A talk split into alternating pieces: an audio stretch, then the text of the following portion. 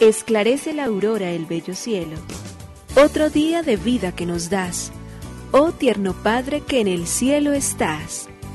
A esta hora, unamos nuestros corazones en alabanza al Señor, Creador de todo cuanto existe.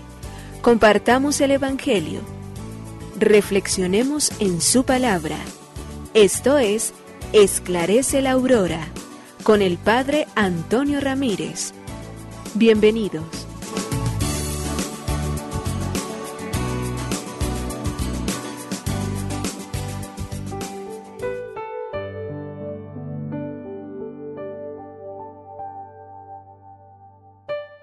Con los muy buenos días, bien encontrados a todos aquellos que nos acompañan al amanecer del día y que nos permiten que juntos unamos nuestras voces, elevemos al cielo nuestra oración cargada de sentimientos de gratitud, el deseo inmenso de que el reino de Dios y su justicia brille en medio de nosotros y se mantenga siempre pleno, totalmente como debe ser, puesto que ese reino es el anhelo, es la esperanza, es el sueño absolutamente de todos.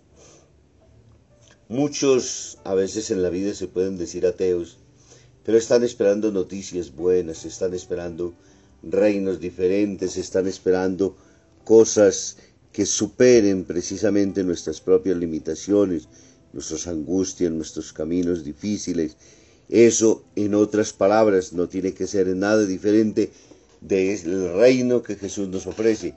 Lo que pasa es que mientras más orgullo y menos capacidad tengamos de acogerlo, pues seguramente muchísimo más también tardará y nos gastaremos en desesperaciones, en tristezas, en angustias, cada uno de nosotros por el hecho mismo de que teniendo el reino y queriendo vivir en él, no somos capaces entonces de ninguna manera de asumir lo que nosotros hemos deseado, lo que nosotros esperamos y pasando delante de nuestros ojos lo rechazamos y lo dejamos ir.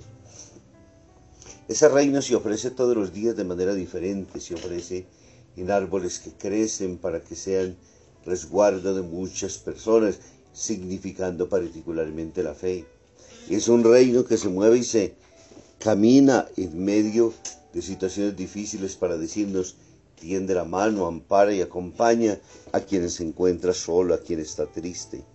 Pasa a través de situaciones angustiosas y difíciles, como la separación de nuestros seres queridos, y cuando nosotros afirmamos la virtud y la gracia justamente del reino eterno, entonces también estamos diciendo en ese mismo momento que el reino suyo, que el reino de la esperanza, que el reino de la alegría, que el reino del bien, que el reino de la justicia está ahí para nosotros. Por ello es necesario que lo aceptemos, que lo vivamos. Por ello es necesario entonces que nosotros nos comprometamos frente a Él mismo y podamos ir entonces caminando con la gracia que Él mismo nos concede. Todos los días saludamos ese reino siempre con la esperanza de poder ser mejores, de poder caminar a la luz de la gracia de lo que Dios nos da. Por ello le decimos gracias, oh Señor, Creador del universo. Nos unimos a la Iglesia Universal que ora. Esclarece la aurora el bello cielo, otro día de vida que nos das.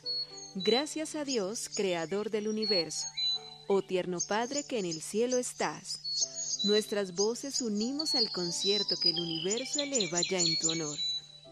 Desde la tierra al cielo más profundo, tierno Padre magnífico hacedor, conserva nuestras almas sin pecado, a nuestro cuerpo da fuerza y salud y nuestra mente ilumina piadoso con un rayo benéfico de luz. Por nuestra amada patria suplicamos, por la iglesia elevamos oración, por nuestros amados padres y familia, siempre dichosos los hagas tú, Señor. En tu santo nombre, comenzamos este día de vida que nos das. Haz que lo acabemos santamente, oh Padre nuestro que en el cielo estás.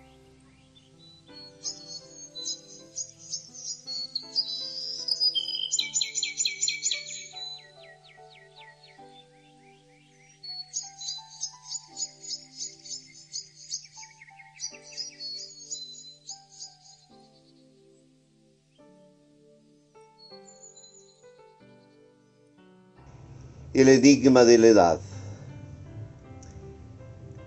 Fabia Dolabella era una dama romana que juraba tener 32 años.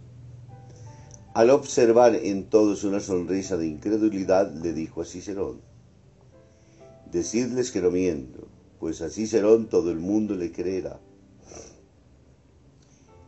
Puedo asegurar que debe ser cierto, repuso Cicerón, pues vengo escuchándole lo mismo hace diez años. Tanto tesón en defender una postura no parece cosa de un mentiroso.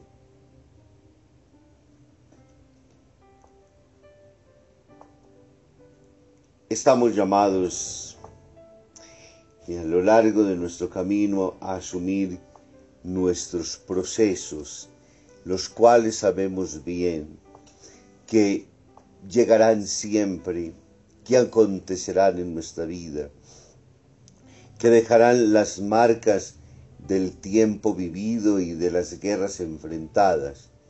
Por ello no hay que escapar, porque lo que no no decimos nosotros de boca, segura y tranquilamente lo revelará nuestra propia carne, es decir, se reflejará en nuestra piel. Por ello es la razón necesaria entonces de entender de que más que temerle a decir los años, es temerle a no haberlos vivido, es no haberlos gustado, es no sentir la inmediata y tranquila serenidad que debe conceder al corazón en la alegría infinita de lo que Dios nos ha dado, del tiempo que nos ha concedido y de todo lo que hemos alcanzado a lo largo de nuestro camino.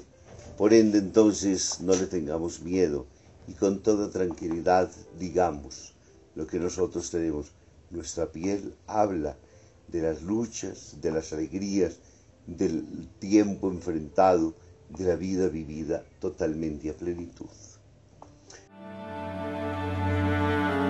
Proclamación del Santo Evangelio según San Marcos. En aquel tiempo, Jesús dijo a la multitud, El reino de Dios se parece a lo que sucede cuando un hombre siembra la semilla en la tierra, que pasan las noches y los días y sin que él sepa cómo la semilla germina y crece. Y la tierra por sí sola va produciendo el fruto, primero los tallos, luego las espigas y después los granos en las espigas. Y cuando ya están maduros los granos, el hombre echa mano de la hoz, pues ha llegado el tiempo de la cosecha. Les dijo también, ¿con qué compararemos el reino de Dios? ¿Con qué parábola lo podremos representar? Es como una semilla de mostaza que cuando se siembra es la más pequeña de las semillas. Pero una vez sembrada, crece y se convierte en el mayor de los arbustos y echa ramas tan grandes que los pájaros pueden anidar a su sombra. Y con otras muchas parábolas semejantes les estuvo exponiendo su mensaje, de acuerdo con lo que ellos podían entender. Y no les hablaba sino en parábolas, pero a sus discípulos les explicaba todo en privado. Palabra del Señor. Gloria a ti, Señor Jesús. El Evangelio de Marcos, en el capítulo 4, versículos del 26 al 34, Continúa Jesús todavía con las parábolas del reino y hoy nos habla de manera particular la parábola de la semilla en la tierra. Nos ha pasado a muchos de nosotros cuando consideramos y vemos las situaciones y las realidades del mundo, pensamos que si no estamos nosotros ahí, si no somos los artífices, si nosotros no somos los que ponemos, entonces lo que toca, nada va a suceder. Y en el camino de la conversión de los otros, quisiéramos nosotros llevarlos al mismo plano, pensando que somos nosotros, nuestras palabras, nuestras obras, nuestras oraciones, y entonces hay gente que dice que se desgasta por el mundo orando y he orado y he orado por ti. hasta finalmente, y mire lo que finalmente Dios hizo, tanto tiempo de rodilla doblada, pues lo que ha permitido finalmente es que tú te conviertas.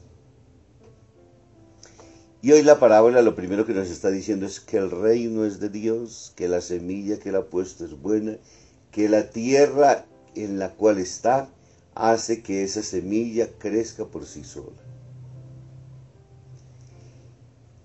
Ello significa primero que hay que sembrar y no preocuparnos tanto por recoger el fruto, porque esa es una de las cosas enfermizas que tenemos en nuestro propio camino.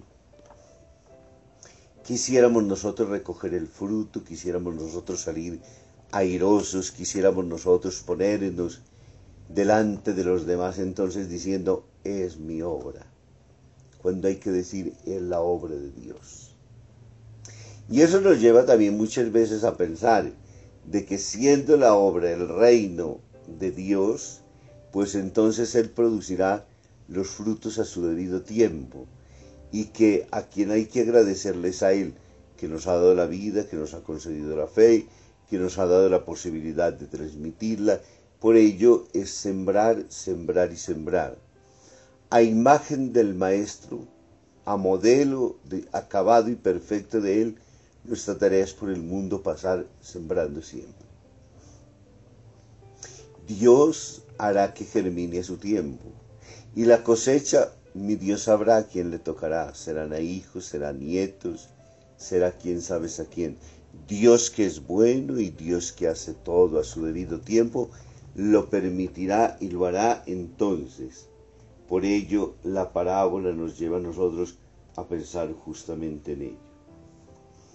Y luego entonces esa misma se convierte, a pesar de ser tan pequeña, porque la fe es diminuta, como el grano de mostaza, pero se convierte en un árbol supremamente grande cuyos raíces son muy, pero muy poderosas, y entonces ellas son las que se encargan de cobijar a los pájaros que vienen a anidar en sus ramas.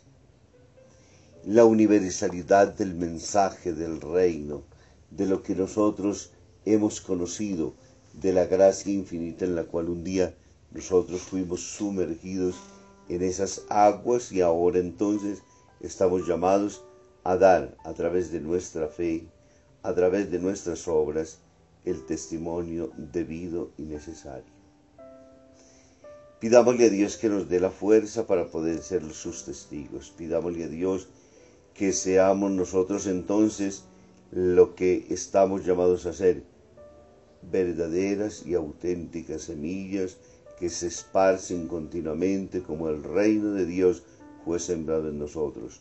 Todo árbol produce semillas, todo árbol produce fruto y que ese fruto nuestro sea tan bueno que puede entonces contaminar y hacer que el mundo pueda crecer con otros árboles, contaminar en el bien, no en el mal, es decir, hacer que se multiplique ese bien, hacer que ese reino de Dios sea cada vez más visible.